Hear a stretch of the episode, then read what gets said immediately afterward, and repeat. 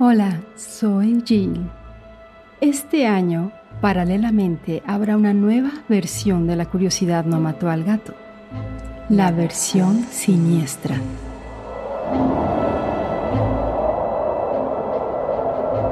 Historias de crimen, de misterio, del mundo de lo paranormal y fantasmagórico. Para que lo escuches en esas noches de lluvia con un rico café o una copa de vino y a la luz de una vela. Podrás reconocer estos episodios por el color del logo del gato, el cual será rojo con negro. Pero también seguiremos charlando de casos de ciencia, de historia y de las curiosidades que tanto te gusta saber. Te invito a que me sigas acompañando.